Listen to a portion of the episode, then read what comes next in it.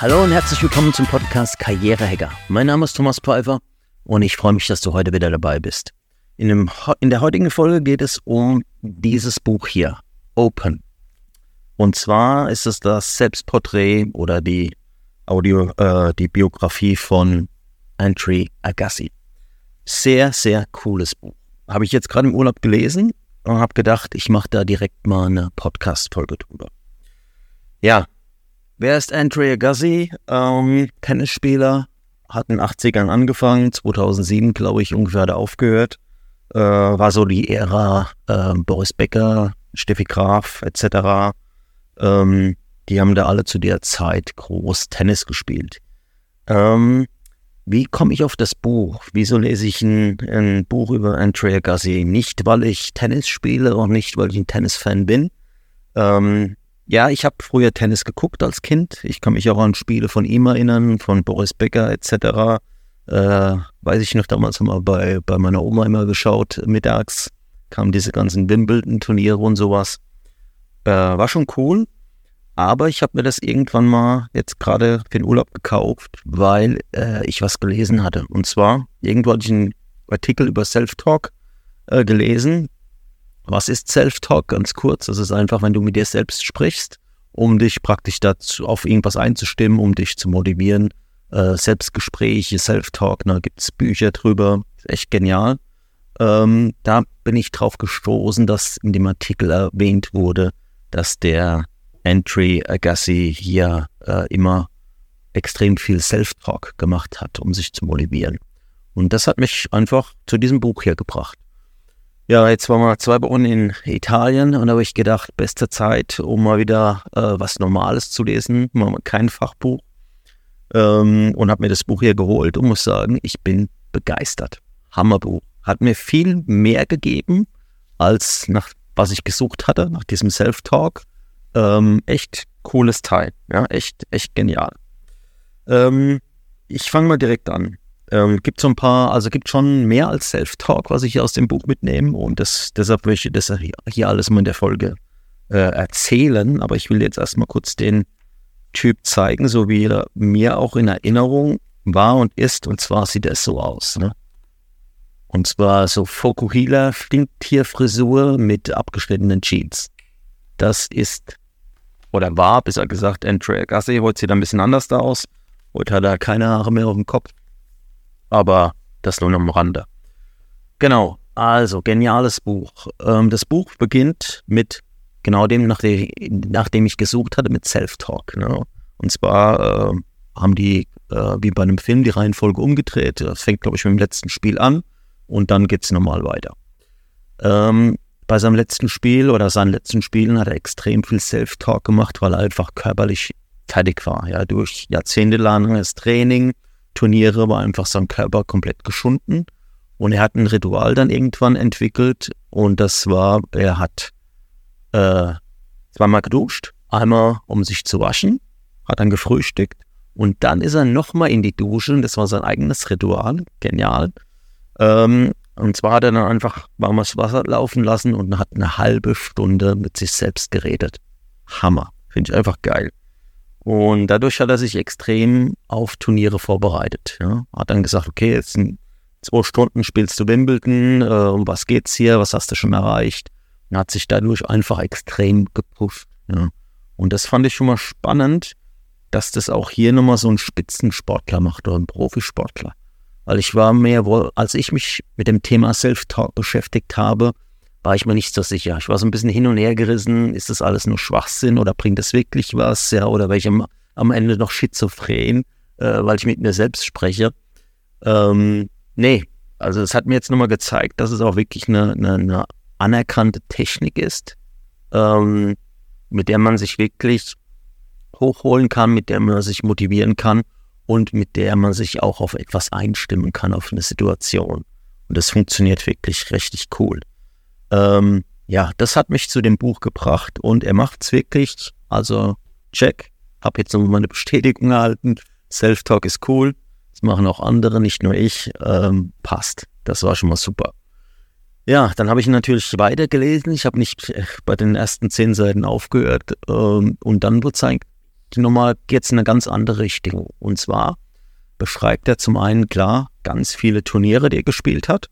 Ähm, hat mich jetzt nicht so interessiert, ähm, aber trotzdem mal schön zu lesen, äh, wie so Turniere ablaufen. Aber was er ganz im Extrem im Detail beschrieben hat, war dieser Struggle. Ja, also dieser Kampf die ganze Zeit in deinem Kopf, ja, dein Mindset, äh, was da abgeht. Und das war, fand ich schon super spannend, weil das hatte ich aber überhaupt nicht auf dem Schirm. Mal kurz zur Situation. Zwei Tennisspieler stehen sich gegenüber, teilweise Stunden und spielen ein Match. Die Spieler dürfen trotz Pause nicht mit ihrem Trainer sprechen. Das ist krass. Und äh, jeder hat dann Aufschlag und jeder hat praktisch dann äh, mal Vorteil, Nachteil. Und du kämpfst die ganze Zeit nicht nur sportlich, äh, sondern du kämpfst auch die ganze Zeit mit deiner Einstellung, mit deinem Kopf. Und das fand ich halt echt interessant, ja, dass er sich dann immer wieder hoch pushen muss und dann wieder, wenn er fünf Bälle verschlagen hat, dann sich wieder sagen muss, hey, ich bin Profi, ich kann das viel besser, der nächste Schlag wird besser. Und dieser ständige Kampf praktisch mit deinem Kopf, dass du es eigentlich besser kannst und äh, dass du es auch besser machen kannst. Das fand ich einfach genial. Und das beschreibt er einfach in ganz vielen Turnieren, wo er dann, sage ich mal, von der Einstellung gedacht hat, irgendwie, ach komm, das wird halt nichts mehr, hat er natürlich dann auch die Turniere verloren und hat aber auch beschrieben, das ist genial und spannend, dass er allein durch sein Mindset, ja, wenn er einfach ins, in, ins Match gegangen ist mit der richtigen Einstellung, mit einem guten Self-Talk auch die ganze Zeit sich wieder gepusht hat, dass er Turniere gewonnen hat. Und zwar nicht, weil er körperlich überlegen war oder der bessere Spieler, sondern wirklich nur, weil er mit, mit seinem Mindset das gemacht hat, ja, mit seiner Einstellung. Das fand ich auch genial. Das zeigt halt auch wieder, dass nicht, wenn du irgendwas super gut kannst, damit unbedingt erfolgreich wirst, sondern wenn du einfach diesen, diesen Drang hast, da einfach weiterzumachen, nicht aufzugeben, selbst wenn du nicht der Beste darin bist. Ne? Und das fand ich halt genial, weil er war damals nicht der beste Tennisspieler. Hat es aber einfach gnadenlos durchgezogen. Also auch genial. Äh, schöne, schöne Bestätigung hier auch wieder.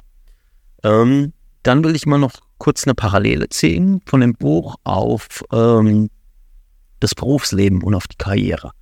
Ähm, und zwar was ich super interessant er, äh, fand, ist, er hasst Tennis. Nochmal, er hasst Tennis. Krass, oder? Also hätte ich nie gedacht. Ein Profispieler, der 30 Jahre, über 30 Jahre im Geschäft ist, hasst das, was er tut. Ähm, kurze Geschichte, sein Vater hatten schon ganz klein, äh, hat er schon gestriezt. Die haben in Las Vegas, ist er aufgewachsen, hat sein Vater hinterm Haus äh, einen, einen maßstabsgetreuen Tennisplatz nachgebildet und hat den nach der Schule jeden Tag stundenlang gegen so eine Wurfmaschine äh, Tennis spielen lassen. Also hat ihn wirklich gestriezt und ge geschliffen und deshalb hasst er Tennis. Hammer, ja, weil er wollte natürlich als Kind und Jugendlicher was anderes machen, als da immer auf dem Tennisplatz stehen. Aber sein Vater hat ihn einfach, sag ich mal, dazu genötigt. So, letztendlich hatte das, war das dann auch sein Beruf. Er hat damit Geld verdient, er wurde damit Millionär, wurde damit äh, super erfolgreich, alles Mögliche. Aber er hat trotzdem das Ding immer gehasst. Und was ich dann auch wieder so spannend finde, dass er es einfach dann weitergemacht hat. Er war schon Millionär und hat trotzdem weitergespielt, weil auch sein Mindset sich wieder geändert hat und er einfach gesagt hat, hier, ich will weitermachen. Ja, er, der Ehrgeiz hat ihn einfach gegriffen er hätte sagen können, ich gehe in Rente, ich setze mich zur Ruhe. Nee, er hat gesagt, ich will noch die und die Turniere einfach gewinnen. Und hier so ein bisschen die Parallele zum Berufsleben, ja, dass du einfach auch nicht immer das machst, was dir Spaß macht, ja. Äh, du hast auch ganz viele Scheißtage, wo es einfach nicht läuft, wo dir nicht die Sonne aus dem Arsch scheint und wo es dir einfach nicht gut geht. Und trotzdem kannst du diese Tage überwinden und kannst ein tolles Berufsleben haben, eine tolle Karriere machen und richtig gutes Geld verdienen. Ähm, das ist einfach nochmal auch so eine, so eine schöne Parallele. Ja. Es gibt einfach nicht immer diesen, diesen perfekten Job, nach den ganz viele suchen, nach, äh, ich würde gerne bei Google, Tesla, Apple, äh, was weiß ich was arbeiten und jeden Tag mich mit super coolen Leuten umgeben und mit super coolen äh, Produkten und was weiß ich auch immer, ja. Ähm, das ist nicht für jeden der Fall. Klar gibt es ein paar Leute, die da arbeiten, logisch, die Mehrheit nicht, die arbeiten nicht bei Apple etc. Aber auch dann muss ich ganz ehrlich sagen, ich kenne auch Leute, die bei Google und bei Apple arbeiten und denen scheint auch nicht jeden Tag die Sonne aus dem Arsch. Warum? Sie arbeiten zwar für eine coole Firma, für ein cooles Produkt, aber die haben halt auch Probleme zu lösen, weil du bist ja angestellt nicht, äh, weil du die Sachen cool findest, sondern du bist angestellt, damit du Projekte erledigst, Probleme erledigst oder löst und einfach die Firma voranbringst, also der Firma Mehrwert bringst. Und ähm, ja, das ist nochmal so ein, so ein kleiner Weckruf, den man einfach nicht vergessen darf im Berufsleben. Es macht nicht immer Spaß. Ja, es ist einfach so. Äh, und manchmal ist es auch wochenlang oder monatelang scheiße, wenn das Projekt nicht läuft, aber dann wird es halt auch wieder besser. Und was natürlich auch schön ist, wie hier im Buch, wie auch im Berufsleben, du wächst daran, ja. An Problemen wächst du. Am Anfang denkst du, scheiße, die Welt geht unter und machst dich total wahnsinnig und dann merkst du, okay, das Leben geht weiter. Und äh, das habe ich auch hunderte Mal äh, während meinem Berufsleben erlebt. Ja, das, wo ich einfach gedacht habe, oh Kacke, jetzt brennt die Hütte oder jetzt kriegen wir richtig Probleme. Und trotzdem ging es irgendwie dann wieder weiter. Und du hast was draus gelernt, du hast Fehler gemacht, hast neue Fähigkeiten dazu gelernt und äh, baust natürlich auch deine Resilienz auf, also deine äh, Fähigkeit, Stress auszuhalten und Druck auszuhalten. Und das macht natürlich auch Spaß. Und das ist hier wie so ein Tennisspieler. Äh, du wächst einfach in deinem Beruf, ja. Und das ist das Schöne, was man einfach auch verstehen muss, dass man nicht immer nur nach den coolen Jobs und nach den coolen Firmen sucht, sondern dass man einfach sagt, hier, ist egal, wo ich, für welche Firma ich arbeite oder was für einen Job ich jetzt anfange. Ich wachse in dem Job, ich bilde mich weiter, ich gehe vielleicht nach links, nach rechts oder nach oben, wie auch immer die Karriere aussehen will, aber ich fange ich fang einfach an und mache. Ja. Und das ist einfach auch wieder ein schönes Learning, ähm, dass es überall ist. Ne? Selbst bei, einem, bei einer Sportart, dass man sich da auch weiterentwickelt und die vielleicht auch nicht in dem Fall hier äh, dem jeden Tag Spaß gemacht hat. Ja. Und selbst, ich sage auch immer, das ist auch der Schluss jetzt vom Podcast, selbst wenn du dein Hobby zum Beruf machen würdest, was wird dann passieren? Dann würde dein Hobby irgendwann nicht mehr Spaß machen, weil du dein Hobby ja nur machst, wenn du Bock auf dein Hobby hast. Wenn du aber dein Hobby jeden Tag machen musst, ja, und jeden Tag abliefern musst, obwohl du überhaupt keinen Bock hast, zum Beispiel jeden Tag Fußball zu spielen oder Tennis zu spielen oder was auch immer, ähm, dann ist es aber halt so. Ne? Das ist deshalb auch so diese Einstellung, mein, mein Beruf muss mir jeden Tag Spaß machen. Das gibt es nicht. Ja? Das ist einfach nicht so. So, das ist aber jetzt alles, was ich sagen wollte. Wie gesagt, das Buch kann ich nur empfehlen. Open, Andrea Gassi. Wer da Lust drauf hat, jetzt gerade in Urlaubszeit, habe das jetzt auch innerhalb, keine Ahnung, von sieben, acht Tagen ganz gemütlich mal durchgelesen im Urlaub. Und äh, ist wirklich nochmal so ein Augenöffner, dass man, wie man mit Problemen um, umgeht und wie man mit Druck umgeht und dass nicht immer alles rosig ist, aber es trotzdem Spaß machen kann. So viel dazu. Ich freue mich auf die nächste Folge mit dir. Bis dahin, mach's gut. Ciao, ciao.